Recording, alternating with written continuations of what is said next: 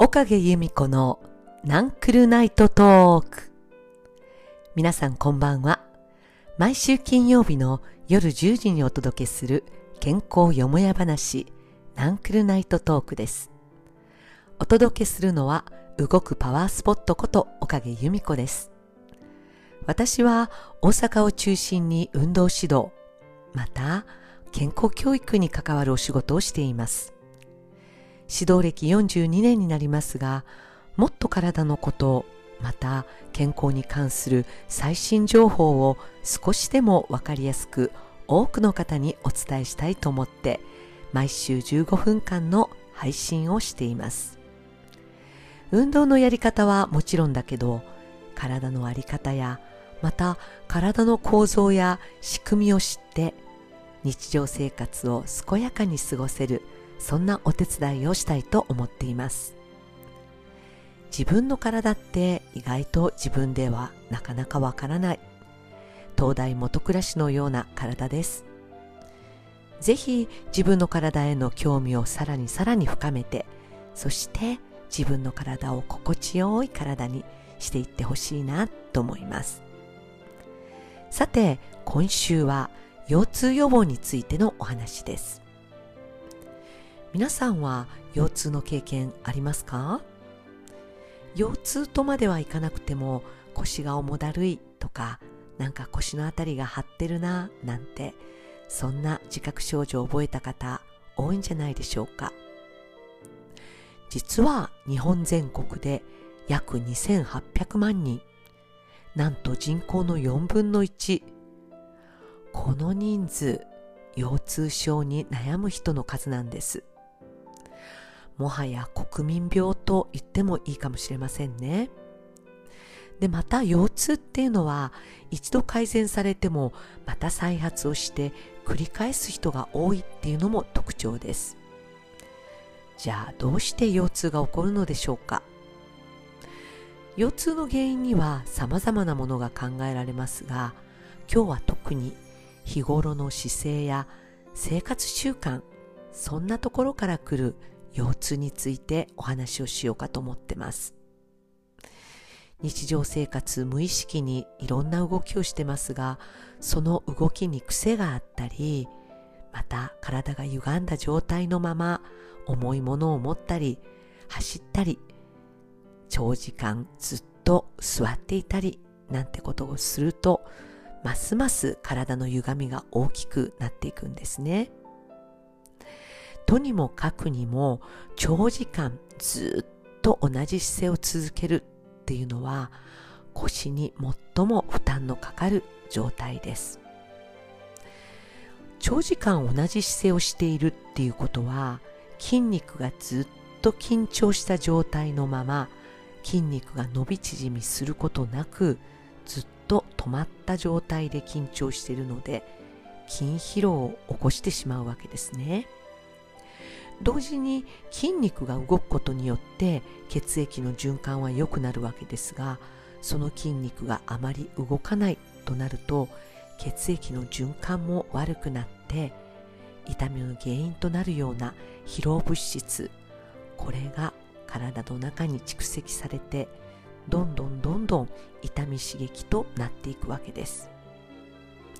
気がついたら座っている時にずっと猫背になっている。顎が前に出ている。膝が開いている。足を組んでしまっている。そんな自分の癖はないですか？何かに夢中になってたり仕事に集中して一生懸命になっていると自分の体のこと忘れてしまいがちですよね。ですので今日はほんのちょっとどうやって座ればいいのかな？どうやって立てばいいのかな？なんて腰に負担の少ない立ち方や座り方を知ってそして少しでも腰痛の予防になっていただければいいなと思います。そもそも私たちの体は常に地球の中心に向かって重力がかかってその重力の影響を受けています。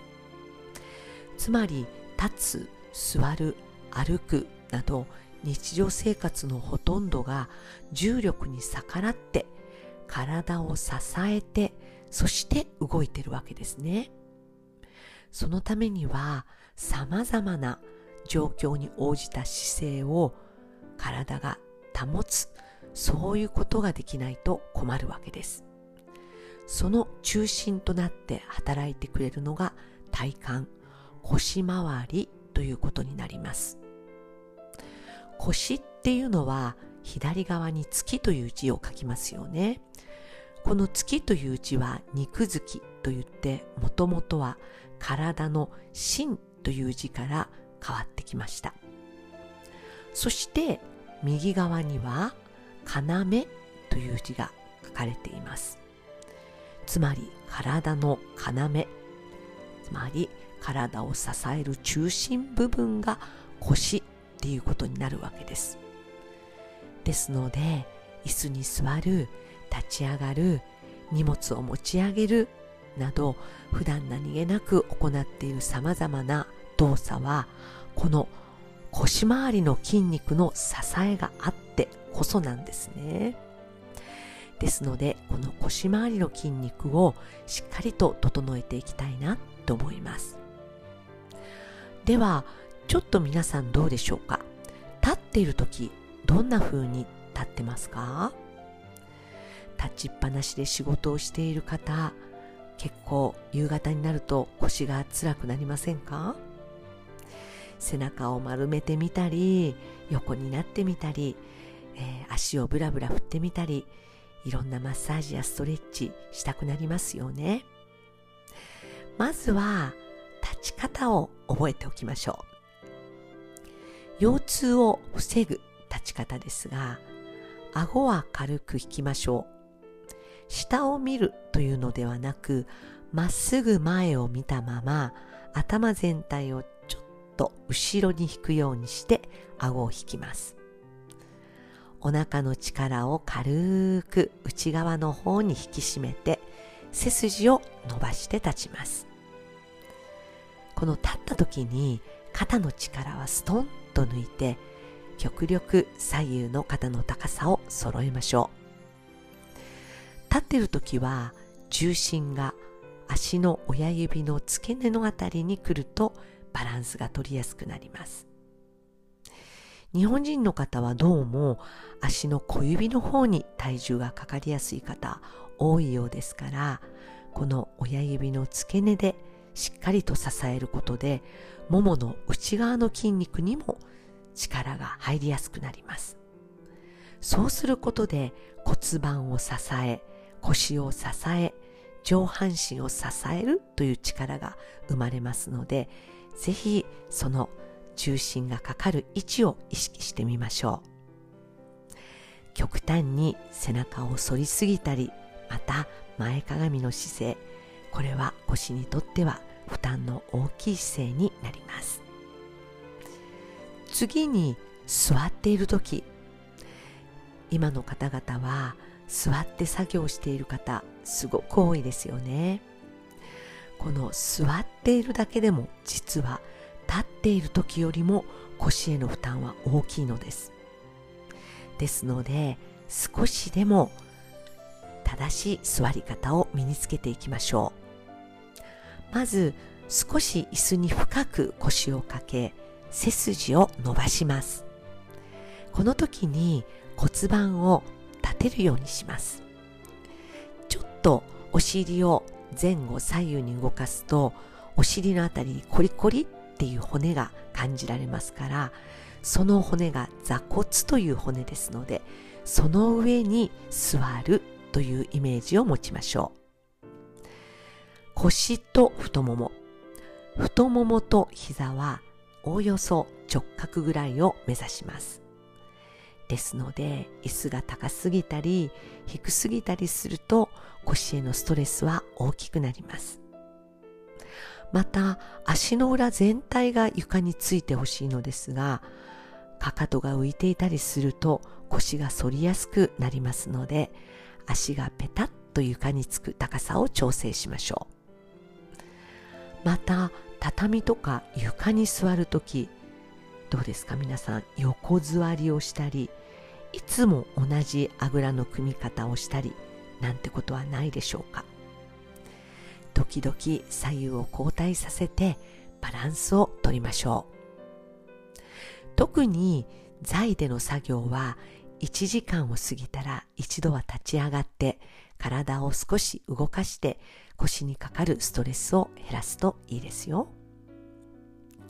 さあ皆さんどうですか？立った時の姿勢座った時の姿勢少し意識できますか？それでは今日は仰向けに寝たままできる腰痛予防のための体操をご紹介します。まず仰向けに寝て手足をだらーんと伸ばしてみましょう。この時に少し腰が反りやすい方。こういう方は膝を三角に立てます。こうすることでももの付け根にある大腰筋や腸骨筋といった筋肉が少し緩みます。腰へのストレスも少し少なくなりますよ。そのまま両手を横に広げて足を右へ左へ小さくゆらゆらと動かします。何回か繰り返して腰の張りが少しずつ小さくなってきたら少し大きくパタンと足を倒しまた反対の方にもパタンと足を倒していきます。息を吐きながら足をパタン。パタンと左右交互に倒してみましょう。それでは次に今度は足を胸の方に引き寄せて両手で両膝を抱えます。息を吸って吐きながら両手で膝を胸に引き寄せて太ももでお腹を軽く押すような感じ。息を吸って吐きながらお腹を引っ込めて太ももでお腹を押していきましょう。息を吸って吐きながら膝をぐーっと抱えて胸に引き寄せます。最後もう一度息を吸って吐きながら膝を胸に引き寄せましょう。それでは次はうつ伏せになります。足幅は腰幅より少し狭くします。やや足を内股傾向にしてください。両手はおでこの下に置きます。息を吸って腰のあたりに空気を入れるイメージです。吐きながらお腹をぐーっと引き込んでみましょ